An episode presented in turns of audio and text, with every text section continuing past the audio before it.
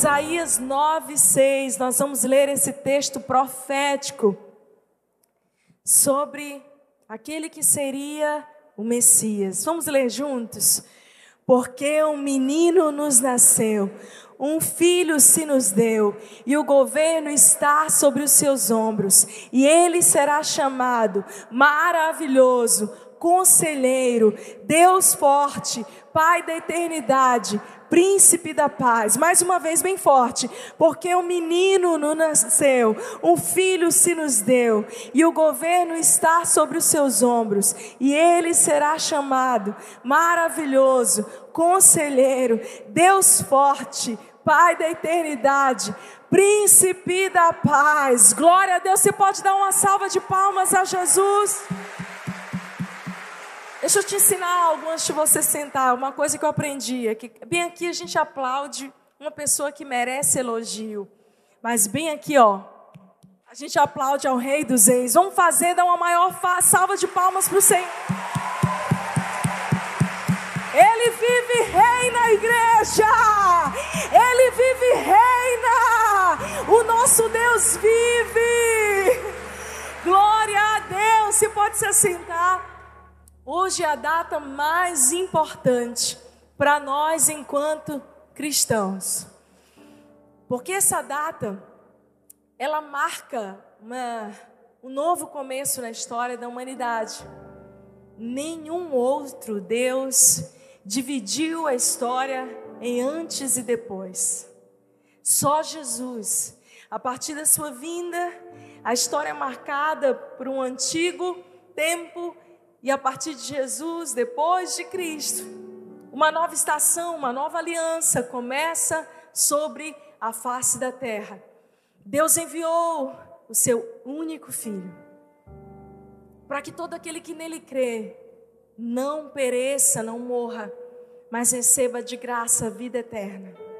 Jesus, que era filho unigênito de Deus, se torna então o primogênito da criação, primogênito de muitos irmãos, e por causa do sacrifício de Jesus naquela cruz, mas mais ainda, pela sua ressurreição, a nossa fé não é vã.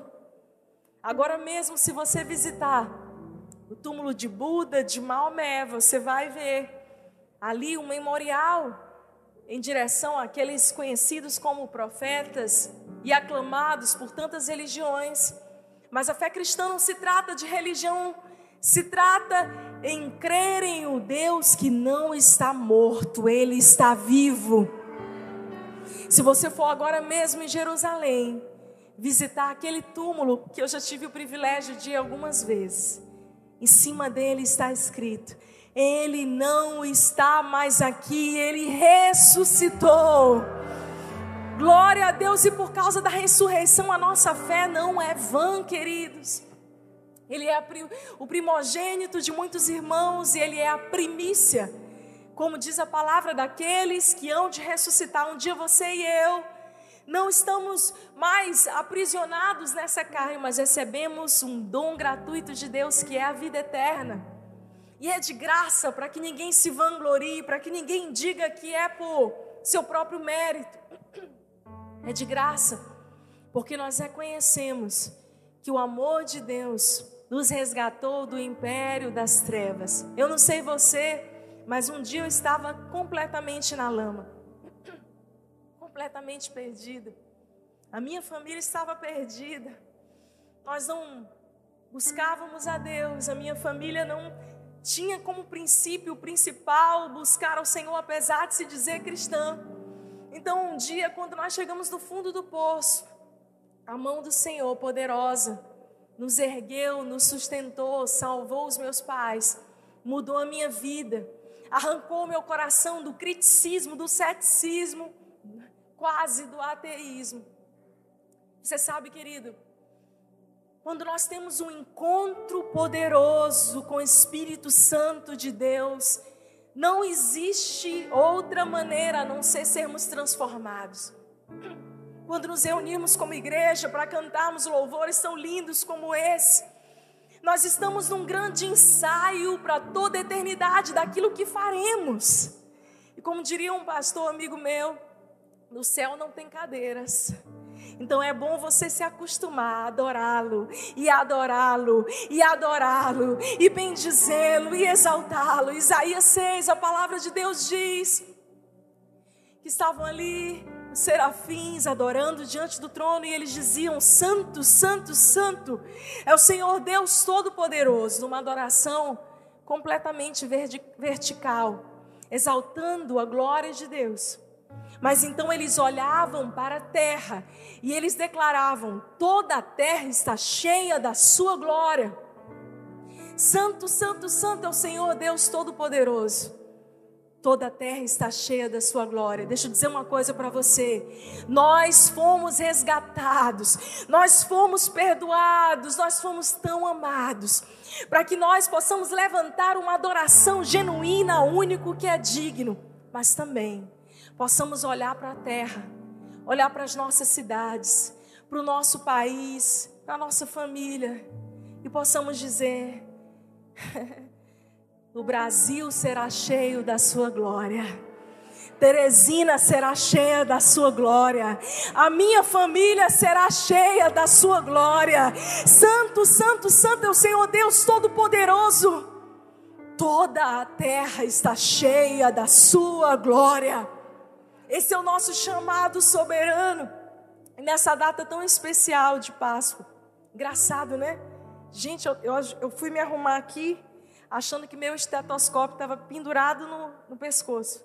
Acho que a roupa branca. Eu estava aqui, tipo, arrumando estetoscópio. Não sei porque que Deus me lembrou disso agora. Às vezes, quando a gente está na nossa rotina, na nossa atividade comum. A gente não consegue ver onde que toda a terra, toda a escola, todo o hospital, todo o fórum será cheio da sua glória, toda a empresa. Parece que a gente torna tão místico o fato de crermos em Deus e deixa eu te dizer, querida, é tão simples. É você amanhã de manhã levantar na sua santa segunda-feira. Quem que gosta de segunda-feira aí? Vamos lá. Gente, eu aprendi a gostar. Eu quero declarar que se você ainda não gosta, você vai amanhã acordar animado, disposto para viver a melhor semana da sua vida. Amém? Amém. Glória a Deus é você entrar nos lugares comuns da sua história.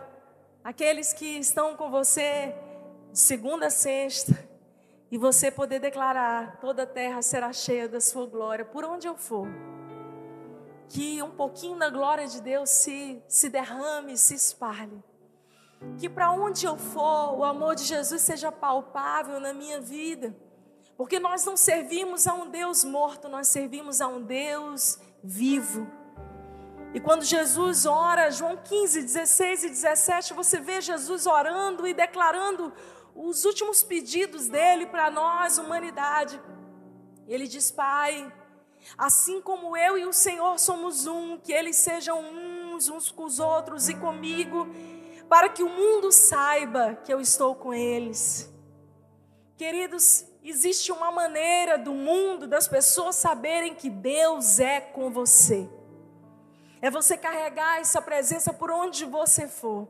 E amanhã, no seu dia comum, você não só viveu essa Páscoa como um ritual ou uma data celebrativa, mas eu confesso a você que toda Páscoa, sexta, sábado, me gera tantas reflexões.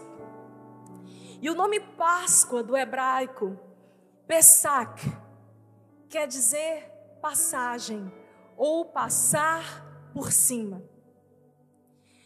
E nós vamos ler um texto da palavra de Deus que nos conta um pouquinho de como a Páscoa ficou como um, um memorial. E é preciso que você entenda, se você ler Hebreus 10, você vai entender que o Antigo Testamento é uma sombra daquilo que seria no Novo.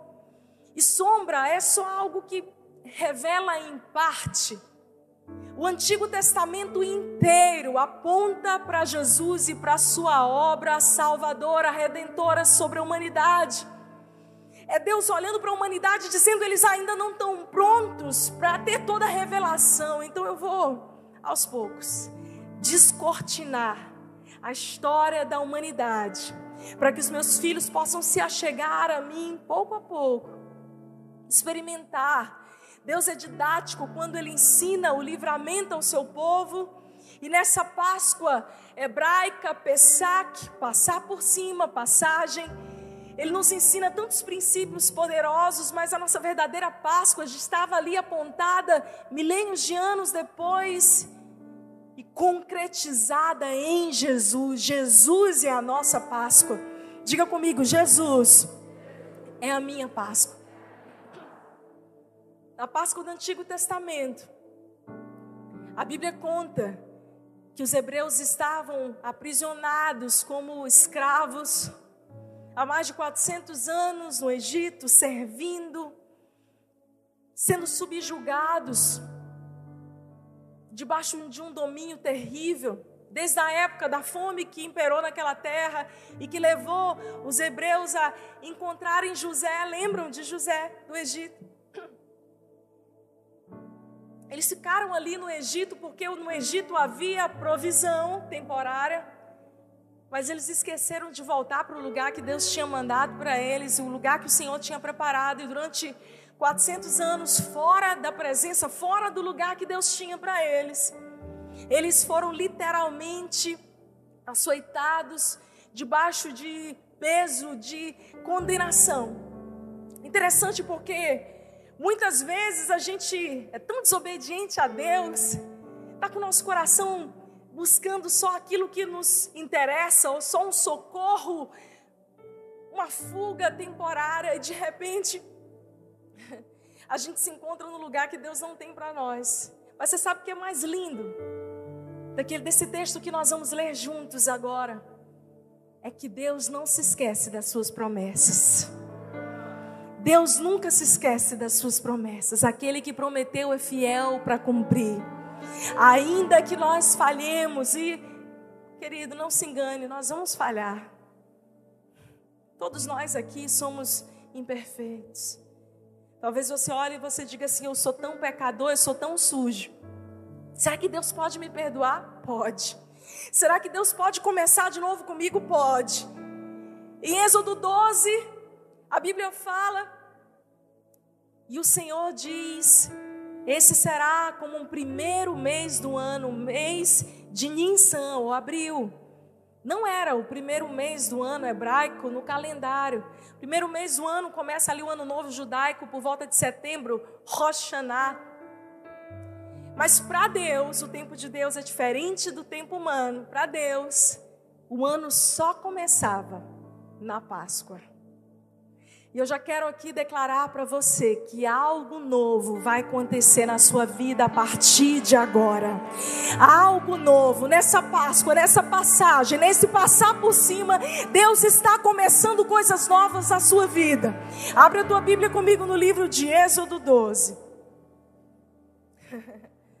Nós vamos ler bastante a palavra de Deus hoje, amém? Quantos são uma palavra de Deus?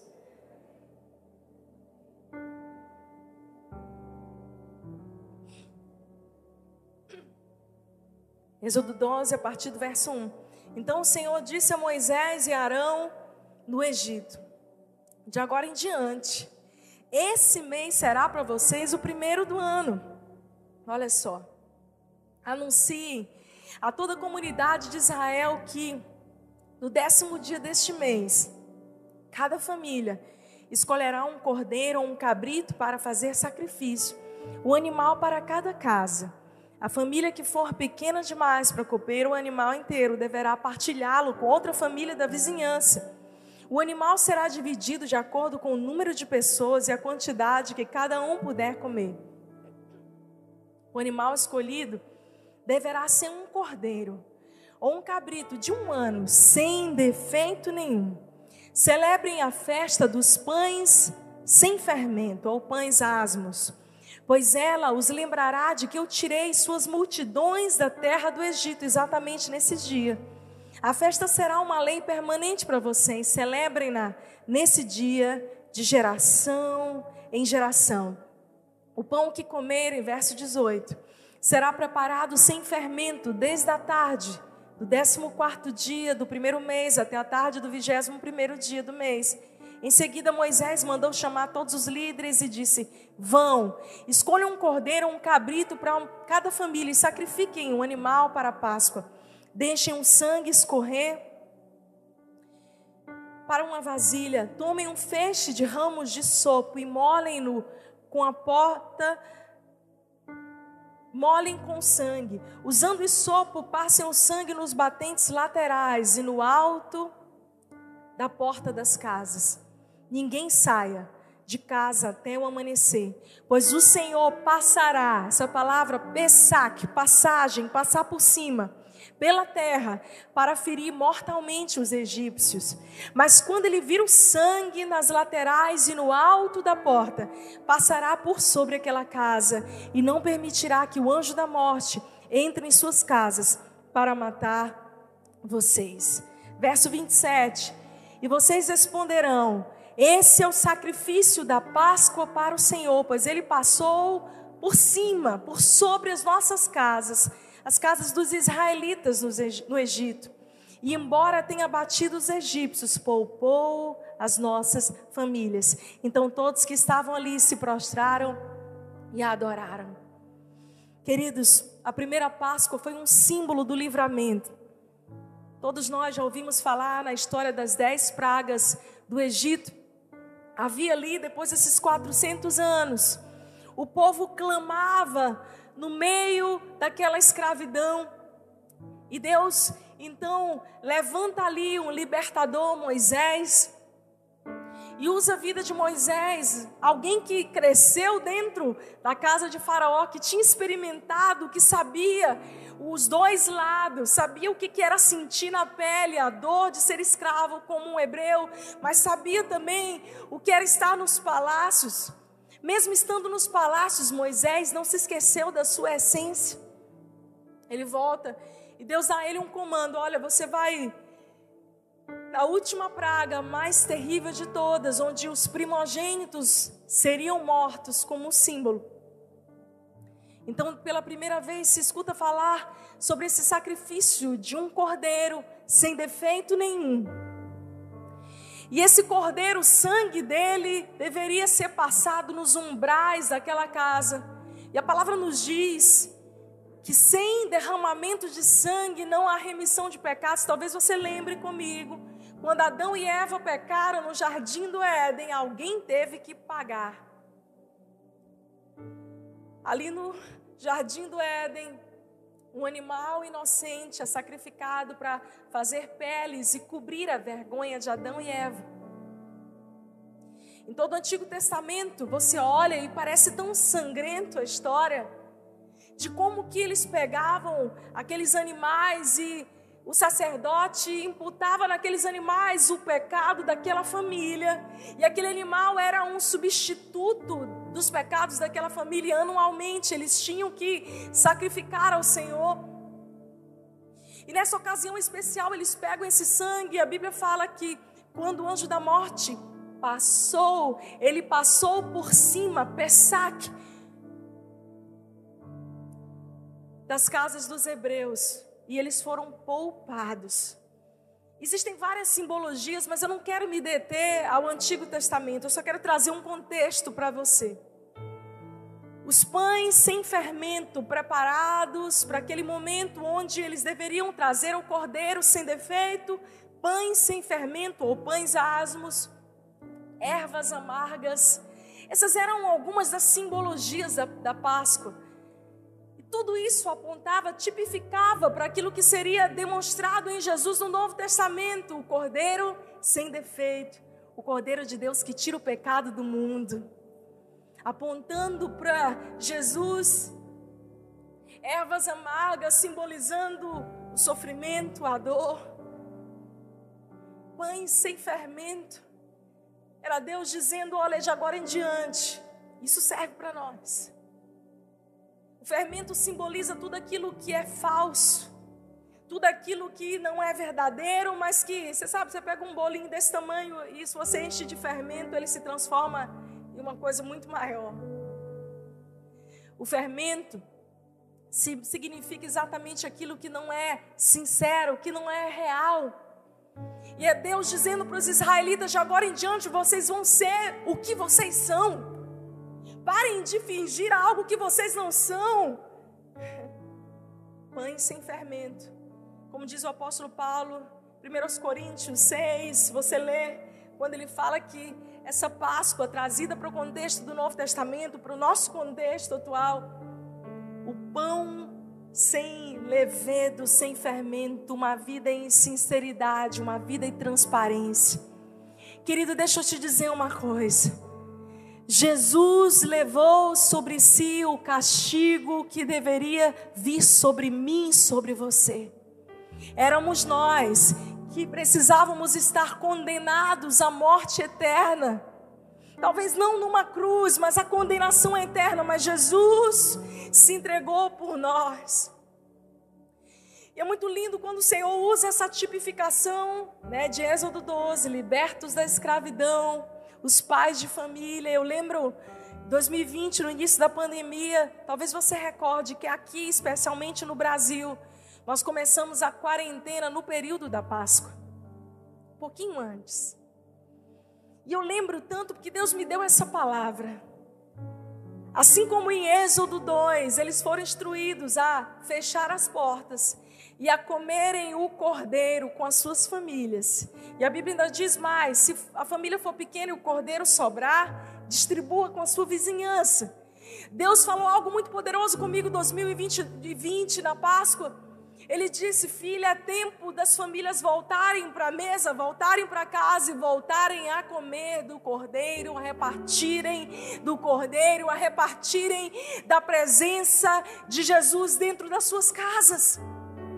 Querido, nós estamos tão ocupados saindo para ganhar o mundo, para ganhar riquezas, dinheiro, reconhecimento, que a gente esquece que talvez uma das coisas mais simples e poderosas que você possa fazer é fechar a porta da sua casa e repartir do cordeiro com os seus. Antes de dividir com a sua vizinhança, antes de levantar as suas mãos em público, antes de pregar as boas novas, a missões, porque você não volta para casa e reparte da presença de Jesus com os seus. Essa mensagem que o Senhor me deu em 2020 foi muito forte para mim. Então a gente já entendeu como essa Páscoa era celebrada no Antigo Testamento e a partir daí, ano após ano, todos os judeus celebravam as Páscoas, a Páscoa da mesma maneira, o cordeiro sem defeito, pães sem fermento, ervas amargas. E depois de um tempo eles começaram a ir a Jerusalém para celebrar a Páscoa e era literalmente uma loucura, era a maior festa de Israel. Era uma festa memorial, alegria dos judeus e terror dos romanos. A população de Jerusalém estima-se que quintuplicava. Todo o governo romano que estava ali na região de Cesareia precisava mudar para Jerusalém para conter os ânimos da população até Herodes mudava do seu palácio em Cesareia para Jerusalém. É por isso que na época que Jesus foi crucificado, a cidade estava movimentada, porque judeus de todo Israel subiam a Jerusalém para entregar ali o seu cordeiro, a sua adoração. Eles cresciam. Cada judeu, gente, nasce e cresce sabendo como preparar a Páscoa, preparar a ceia da Páscoa. As mães preparavam as ervas, os pães sem fermentos, os pais traziam um cordeiro, tudo acontecendo ano após ano. Mas algo acontece. Jesus está ali. Provavelmente Jesus viu Maria e José prepararem a Páscoa ano após ano. Jesus sabia como era a Páscoa, como que se celebrava. Todo bom judeu sabia como se celebrava a Páscoa. E Jesus teve três Páscoas com seus discípulos. Se você parar para lembrar comigo, três momentos onde ele celebrou a Páscoa com seus discípulos. O primeiro deles não foi um momento muito agradável. A Bíblia fala que a cidade estava cheia e Jesus, vendo ali os vendilhões do templo, lembra dessa história? Eles estavam vendendo ali animais. O conselho de Deus era que cada família trouxesse o seu animal, mas naquela época, os negócios, a religião, a corrupção humana, eles não precisavam, eles pensavam, eu não preciso levar um cordeiro para minha família. Chega lá na porta do templo, a gente cumpre com o nosso ritual religioso e a gente compra o que tiver lá na porta. Muita gente entende essa passagem de maneira muito superficial. Ah, não pode vender nada na porta da igreja. Não, não, não. O que a Bíblia está falando, entenda o contexto histórico, é exegese. A Bíblia está falando de um contexto onde eles prostituíram uma lei sagrada. Então, Jesus olha eles fazendo de qualquer forma aquela Páscoa que era para ser celebrada, ele derruba ali a primeira vez na Bíblia que você vê Jesus irado, com uma ira santa. Existe um jeito de se irar sem pecar, sabia disso? Eu gosto disso. Eu sou colérica, né? Então me traz uma paz. Existe um tipo de ira que não é pecado. É quando você se ira porque você quer ver as coisas de Deus sendo cumpridas, glorificando a Ele. Jesus estava ali. Essa foi a primeira Páscoa, não foi uma Páscoa muito feliz. Já a segunda Páscoa de Jesus com os discípulos aconteceu ali em João 6, na multiplicação dos pães e peixes, mais uma vez a figura de um pão. Jesus alimenta a multidão. Quando ele diz, né, como tantas outras vezes, eu sou o pão da vida. Jesus alimenta toda aquela multidão. Mas a terceira Páscoa aconteceu de uma forma muito especial. Jesus sabia que a hora era chegada. Eu quero que você leia comigo Lucas 24. Aliás, Lucas 22. A partir do verso 1. Acompanha comigo. A festa dos pães sem fermento também chamada de Páscoa, se aproximava. Os principais sacerdotes e mestres da lei tramavam uma forma de matar Jesus, mas tinham medo da reação do povo. Então Satanás entrou em Judas Iscariotes, um dos doze. E ele foi aos principais sacerdotes e aos capitães da guarda do templo para combinar a melhor maneira de lhe entregar Jesus. E eles ficaram muito satisfeitos e lhe prometeram dinheiro. Judas concordou e começou a procurar uma oportunidade de trair Jesus para que o prendessem quando as multidões não estivessem por perto. Então chegou o dia da festa dos pães sem fermento. Eu gosto muito dessa versão que diz isso, é NVT. Quando o cordeiro pascal era sacrificado. Olha Jesus, um bom judeu, orientando como preparar essa festa que todo judeu sabia como era. Jesus mandou Pedro e João na frente, disse: Vão e preparem a refeição da Páscoa para que comamos juntos. Pedro e João, como bons judeus, sabiam muito bem como preparar uma ceia de Páscoa.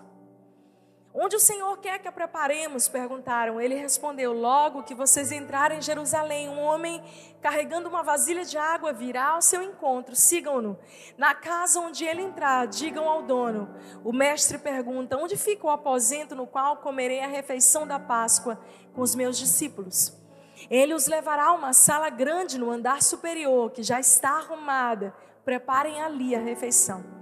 Eles foram encontraram tudo como Jesus tinha dito e ali prepararam a refeição da Páscoa. Quando chegou a hora, Jesus e os seus apóstolos tomaram lugar à mesa. Jesus disse: Eu estava ansioso para comer a refeição da Páscoa com vocês antes do meu sofrimento. Pois agora eu lhes digo que não voltarei a comê-la até que ela se cumpra no reino de Deus. Então, tomou o cálice de vinho e agradeceu a Deus. Depois disso, tomem isso e partilhem entre você, pois não beberei vinho outra vez, até que venha o reino de Deus. Tomou o pão, agradeceu a Deus, depois partiu e deu a seus discípulos. Olha bem aqui para mim. Até aí, tá tudo certo. Tá tudo certo. Tá tudo igual. Toda Páscoa era celebrada dessa maneira. Mas então agora o cenário começa a mudar. E Jesus fala algo que para aqueles que estavam acostumados a pegar todos os anos o cálice simbolizando o sangue do Cordeiro Pascal, lá do livramento do Egito, de Êxodo 2.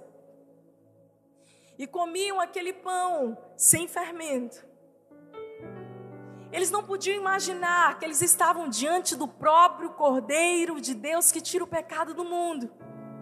E todos os anos eles oravam e eles diziam: Aqui está o Cordeiro, Senhor. Aqui estão as ervas amargas. Essa era a oração do judeu de todos os anos. Aqui está esse cálice representando o sangue que nos livrou do Egito.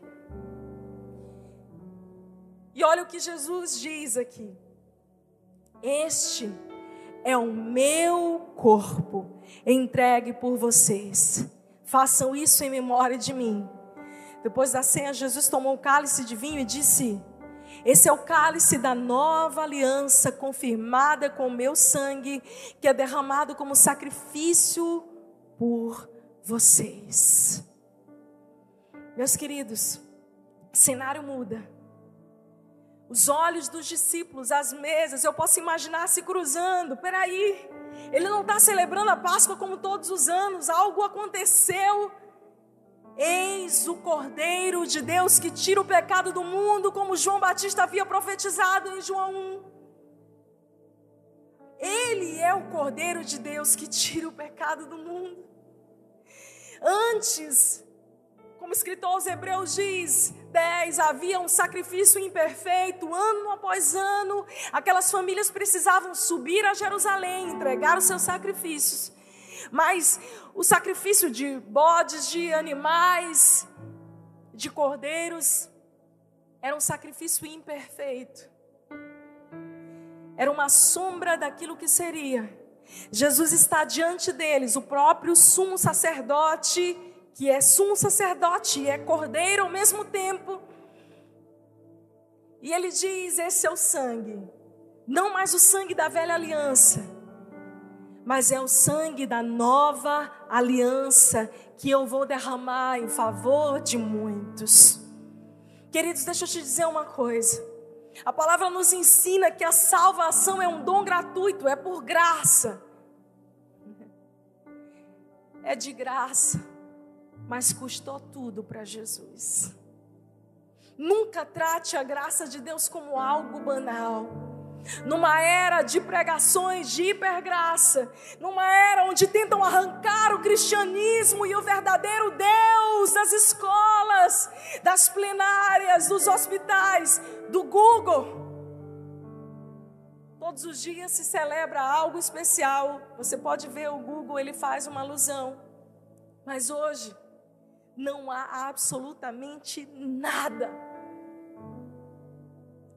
Lembrando o sacrifício e a data mais importante para os cristãos em todo o mundo, a nossa cultura judaico-cristã está sendo cada vez mais pressionada a recuar.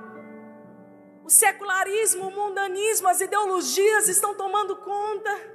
Hoje, o Trend Topics do Twitter, número um, está a hashtag Satanás.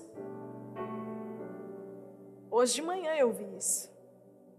Eles empurram, eles promovem para tentar abafar a voz e o nome daquele que jamais será calado. Deixa eu te dizer uma coisa, querido. Guarda teu aleluia aí. Enquanto o mundo tenta pressionar os cristãos, os judeus de todo mundo, a cultura do reino de Deus ser calada. Nós somos aqueles que vamos bradar por onde formos. O nosso Deus vive e reina eternamente. Ele não está morto. Jesus vive. Aleluia! A perseguição não calou a igreja, o Coliseu não calou a igreja, Covid não calou a igreja. Ninguém pode parar a igreja do Senhor. Glória a Deus. Jesus está abrindo os olhos dos discípulos dizendo: Eu sou o Cordeiro de Deus que tira o pecado do mundo. Hebreus 10, 10, a Bíblia diz: a lei constituiu apenas uma sombra, um vislumbre das coisas boas por vir, mas não as coisas de, em realidade. Os sacrifícios são repetidos todos os anos, mas nunca puderam purificar inteiramente aqueles que vêm adorar. Se tivessem esse poder, já não precisariam existir, pois os adoradores já teriam sido purificados de uma vez por todas e a consciência dos seus pecados desaparecido. Em vez disso, esses sacrifícios os lembravam de seus pecados todos os anos, pois é impossível que o sangue de touros e bodes remova o pecado.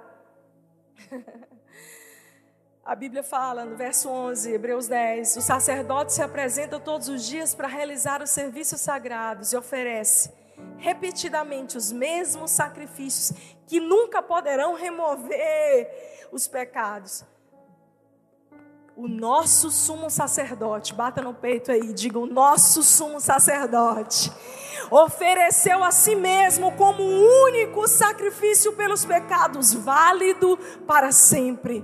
Então, sentou-se no lugar de honra à direita de Deus e ali aguarda até que todos os seus inimigos sejam humilhados e postos debaixo dos seus pés. Quem é que Deus vai usar para colocar os inimigos dele debaixo dos pés de Jesus? A igreja. Porque mediante essa única oferta, ele tornou perfeitos para sempre os que estão sendo santificados. Queridos, no Antigo Testamento, Deus arrancou ali do império do Egito, simbolizando o mundo, mas era uma sombra, uma convergência daquilo que haveria de acontecer, estava no Novo Testamento. Na agenda de Deus, está tudo no controle de Deus. Ele está no controle das nações, da sua vida, querido. Deus não falhou com Abraão, com Isaac, com Jacó, com Davi, com ninguém. Você acha que Deus vai falhar com você? Olha para o teu irmão e diz assim: Deus não vai falhar com você. É tão lindo porque a palavra nos fala que Ele fez esse único sacrifício. E talvez você esteja aqui pensando: o que, que eu posso fazer para Deus me amar mais? O que, que eu posso dar para pagar os meus pecados? Qual a penitência que eu posso fazer? Será que se eu subir o monte 70 dias? Será que se eu passar no corredor dos 70 homens ungidos, será que se eu jejuar e me alimentar só de água por 40, por 80 dias, por 80, para eu ser mais santo que Jesus? Será que assim eu consigo purificar os meus pecados? A resposta é não. Ei. O escrito de dívida que era contra você já foi cancelado. Ele levou sobre si os seus pecados, as suas dores, as suas vergonhas. Pastor, o que, eu preciso fazer? Entregue-se a Ele. Entregue-se a Ele. Muitas vezes na minha vida eu já me considerei completamente incapaz, improvável de fazer qualquer coisa para Deus. Não pensem que eu também não luto com isso. Tem dia que se você fala, Deus, tudo que eu queria era ficar debaixo do meu edredom. Sim, eu uso edredom aí, Teresina, Piauí, me julguem. que eu queria era ficar aqui, escondida do mundo, de preferência com aquele controle remoto daquele filme que eu não lembro o nome, que passa cenas ruins da vida. Mas não adianta a gente passar as cenas ruins da vida, porque as cenas ruins da vida também constroem a nossa história. Os capítulos ruins, você quer saber por que, que Deus permite capítulos escuros na sua vida? para que você olhe para eles e saiba que se não fosse pela graça de Deus você estava perdido. Mas é por causa das suas misericórdias que se renovam todas as manhãs que você está aqui de pé hoje. Graça, é favor imerecido, eu só preciso entregar. Então, se eu não mudo a Deus com o que eu faço, eu mudo a mim mesmo. Eu já não me lembro mais, queridos, há quantos anos Estou falando de jejum. Há quantos anos eu jejuo todas as semanas? Bebel que mora comigo sabe. Jejum é um estilo de vida, é uma disciplina cristã. Leitura da palavra, devocional, adoração, jejum. O jejum não muda a Deus, as tuas campanhas não mudam a Deus, talvez mudem você. E mudam. Quando a gente entrega tudo, você sabe, existem algumas verdades sobre a Páscoa hoje para nós. A primeira é que nós temos um cordeiro. Diga comigo, nós temos um cordeiro. Esse texto de João 1, 29, João Batista, quando olha Jesus, diz: Eis o Cordeiro de Deus que tira o pecado do mundo.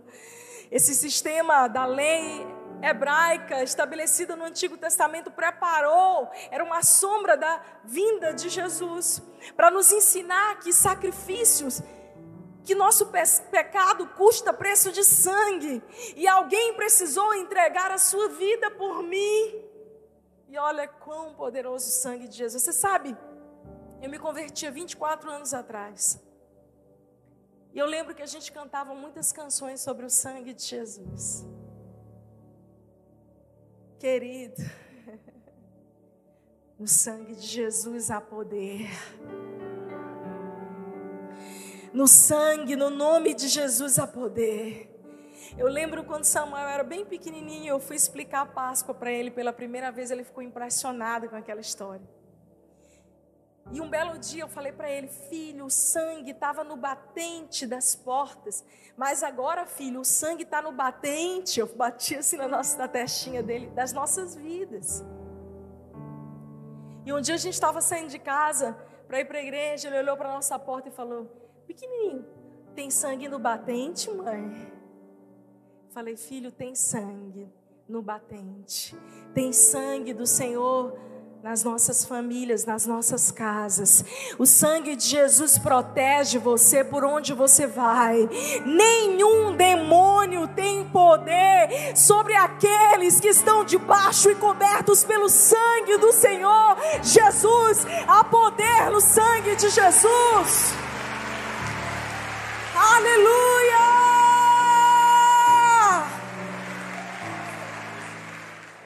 Páscoa é isso, ela tem esse sinal, sangue. É forte isso. 1 João 1,7. O sangue de Jesus Cristo, seu Filho, nos purifica de todo pecado. Diga comigo, todo pecado. Todo pecado. Pensa naquele mais sujo. Só pensa, não fala, por favor. Não preciso saber. Esse pecado, vem aí. O sangue de Jesus é poderoso para purificar você de todas as suas injustiças. A Páscoa tem um propósito: libertação. A celebração da Páscoa nos lembra essa libertação do Egito, essa passagem para um novo começo. Como disse Êxodo 12, nós lemos: o ano começa a partir de agora. João 8,36, a palavra disse: Pois o Filho vos libertar, verdadeiramente sereis livres. A Páscoa carrega uma mensagem: o poder da morte, mas o poder da vida. Ele venceu a morte. Nós não precisamos mais matar cordeiros, porque Cristo, nosso cordeiro pascal, foi imolado de uma vez por todas. Colossenses 1, de 13 a 14. Ele nos libertou do império das trevas e nos transportou para o reino do Filho do seu amor, no qual nós temos a redenção, a remissão, o perdão dos nossos pecados.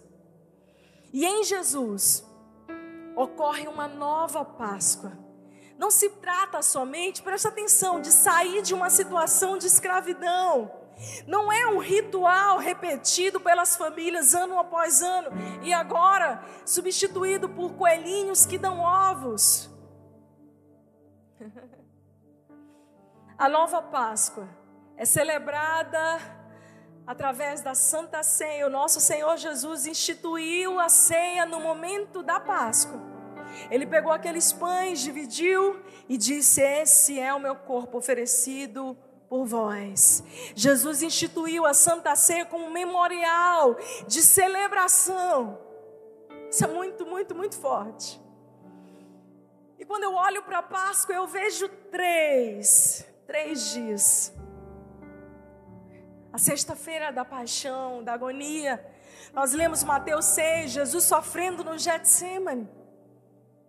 A Bíblia fala que a sua alma angustiada, profundamente angustiada até a morte. Aí deixa eu te dizer uma coisa: se Jesus não teme ser sincero e vulnerável com as suas emoções, por que, que a gente tenta fingir tantas vezes que a gente é imbatível? Tudo bem? Tudo ótimo. A gente é, é a conversa de elevador, né? Olá, tudo bem? Tudo bem? Tá no automático. Eu lembro de uma vez que eu estava no hospital, o Espírito Santo, eu estava vindo orando de casa naquele dia e quando eu entrei no elevador, uma moça que olhava todos os dias da limpeza, e ela, bom dia, doutora, tudo bem? Eu falei, tudo bem. E eu falei, e você, como está? E ela disse, estou ótima. Aí eu olhei para ela com aquela cara de profeta. Falei, tudo bem mesmo? E ela me olhou com os olhos já amarejados. Ela disse: Não. Eu peguei aquela menina, levei ela para um canto do hospital, fechei a porta do almoxarifado, comecei a orar por ela. Ela entregou a vida a Jesus naquele dia no hospital. Agora olha para o teu irmão do lado e diz assim para ele: Tudo bem mesmo? A gente se acostuma a atuar a vir para a igreja, né? Coloca um sorriso. Isaías 53, o texto mais profético do Antigo Testamento, a Bíblia fala, né? Quem deu crédito à nossa pregação. E a Bíblia começa a falar sobre Jesus sendo ferido por causa das nossas transgressões, esmagado por causa das nossas iniquidades. O castigo que nos traz a paz estava sobre ele, pelas suas feridas fomos sarados. Eu amo esse texto. E a Bíblia começa a convergir a história, Mateus 26, 27, o sacrifício de Jesus, Lucas 22. Eu gosto, eu gosto muito do relato do Dr. Lucas. Gosto muito. Lucas tem uma sensibilidade especial. É, é porque os médicos são ungidos, são cheios do Espírito Santo. Agora estou profetizando. Tudo servo de Deus, Senhor. Glória a Deus. Imagina, queridos, se mais hospitais, escolas, fóruns estivessem cheios de filhos que sabem quem são de verdade em Deus, como que a nossa sociedade ia ser diferença, diferente? Eu tenho esperança. Pode me chamar de sonhadora, mas eu tô ali de braços dados historicamente com meu amigo Martin Luther King, dizendo numa outra plenária, numa outra geração, eu tenho um sonho. Qual é a sua indignação hoje? Em Lucas 23, abre a tua Bíblia. Eu falei que a gente ia ler a Bíblia hoje. É bom que você traz sua Bíblia de papel para o culto. Então Pilatos reuniu os principais sacerdotes e outros líderes religiosos, juntamente com o povo e anunciou seu veredito. Vocês me trouxeram esse homem, acusando de liderar uma revolta. Eu interroguei minuciosamente a esse respeito na presença de vocês e vejo que não há nada que o condene. Herodes também chegou à mesma conclusão e o enviou de volta a nós. Nada do que ele fez merece pena de morte. Portanto, ordenarei que seja açoitado e o soltarei. Mas era necessário libertar-lhes um prisioneiro durante a festa da Páscoa. Um grande clamor se levantou na multidão e uma só voz gritavam: Mate-o, solte Barrabás. E esse Barrabás estava preso por ter participado de uma revolta em Jerusalém contra o governo e ter cometido assassinato. Pilato discutiu com eles, pois ele desejava soltar Jesus. Então, eles continuaram gritando: Crucifique-o, crucifique-o.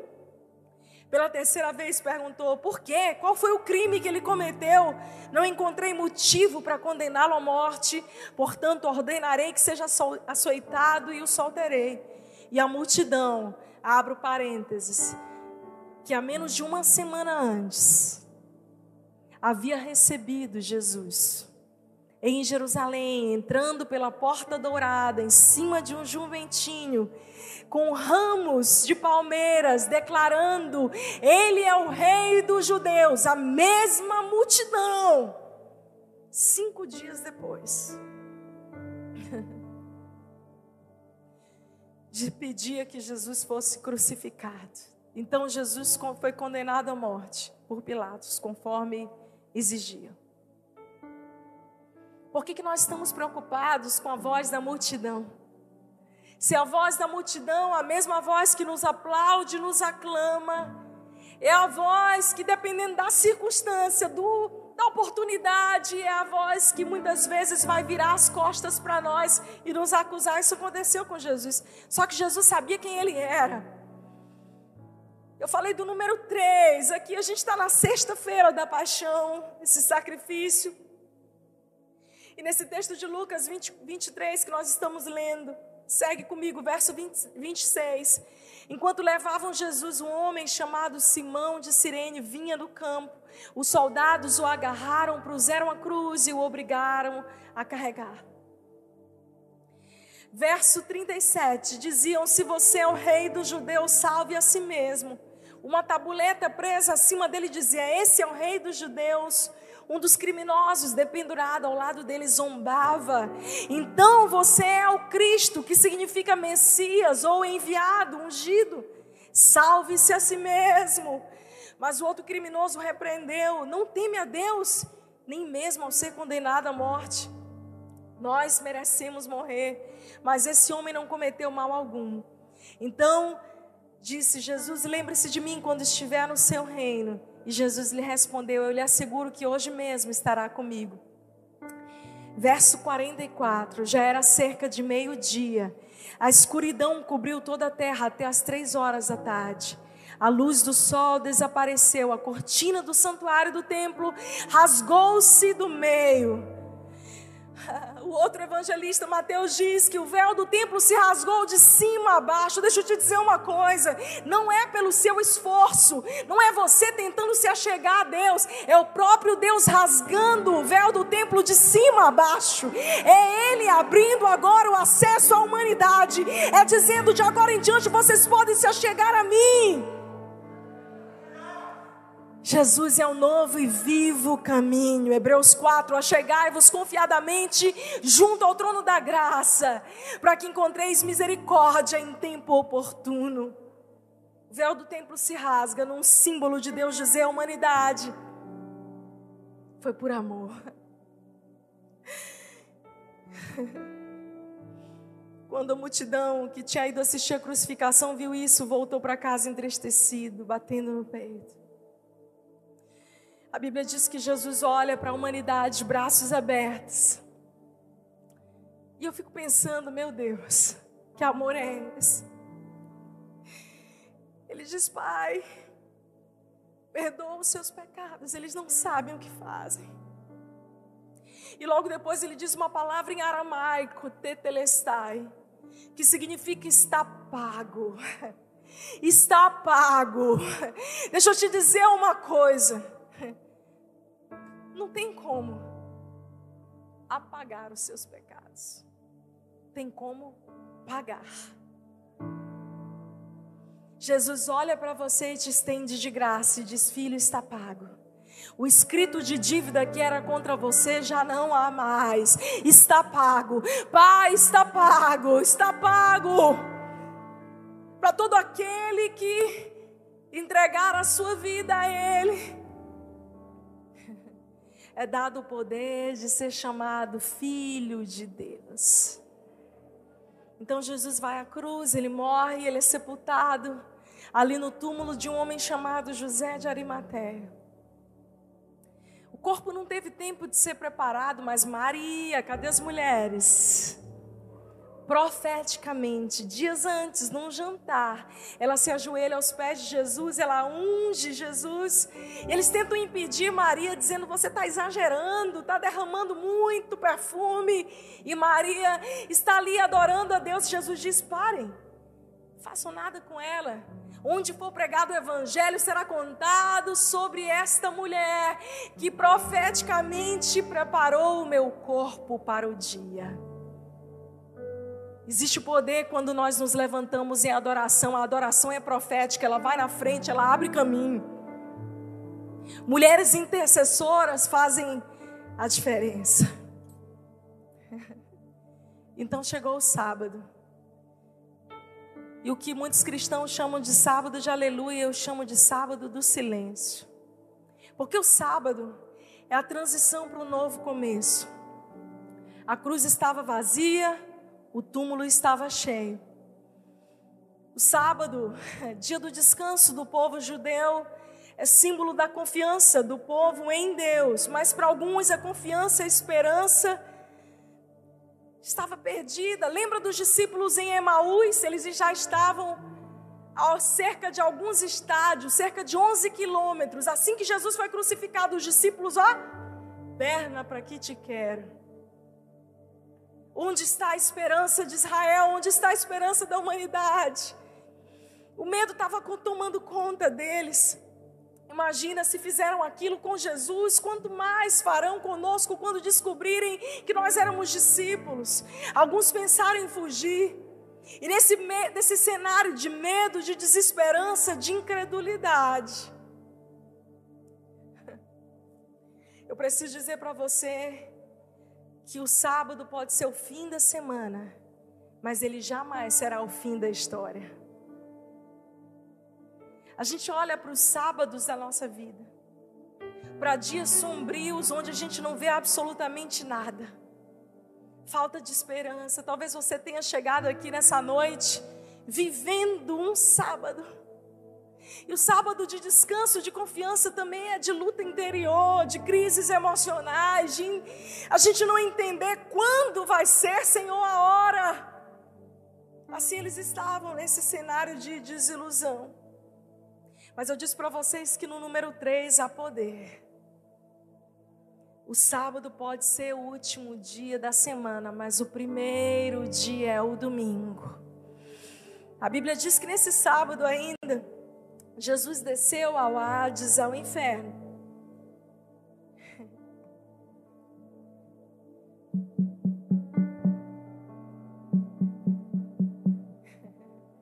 Satanás Pode sair. Me dá a chave da tua casa. Porque agora nem as chaves da porta do inferno tu terás mais. A Bíblia diz que Jesus toma as chaves da mão do diabo. E o último inimigo a ser vencido era a morte. No domingo de manhã, as mulheres, onde estão as mulheres?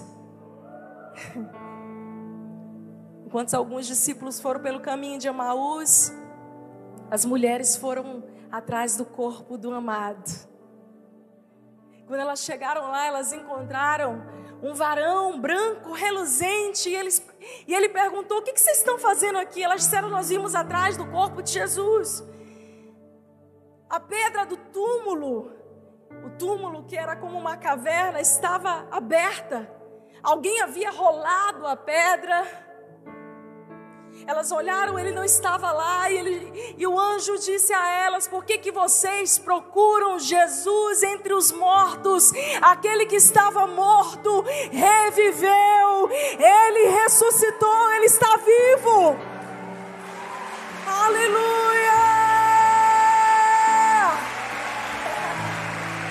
O que ficou da morte para nós? A sombra. Porque assim que nós fecharmos os nossos olhos aqui nessa carne, e um dia todos nós enfrentaremos, nós abriremos os nossos olhos na eternidade. nós temos a certeza da vida eterna.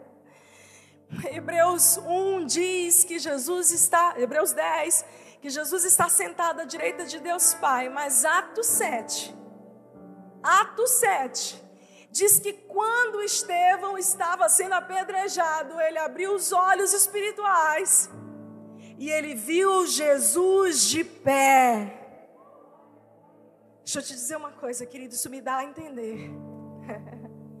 que todas as vezes que um filho fecha os olhos aqui e abre os olhos na eternidade, o Senhor está de pé esperando pelos seus filhos para os conduzir à morada eterna. O Senhor de pé esperando pelos seus. Você pode imaginar que glória é essa? Eu já quero que você se prepare porque nós vamos orar. Hoje é um dia especial, gente. Não tem como falar dessa história em 40 minutos. Eu vou dizer para vocês, eu não consigo ler Mateus 26, 27, 28, Lucas 23, 24, sem me emocionar. Porque eu sei o quanto eu estava suja no pecado e o quanto o Senhor me amou.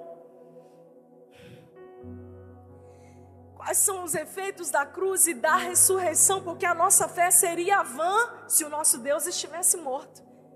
Mas preste atenção, o sábado pode ser o último dia da semana, mas no primeiro dia ele venceu a morte. A sua ressurreição, a vitória que foi realizada através da qual nós recebemos a vida eterna, essa herança incorruptível, a vitória sobre o diabo, a vitória sobre o pecado, está pago, querido, está pago. Porque Jesus ressuscitou, a nossa fé não é vã.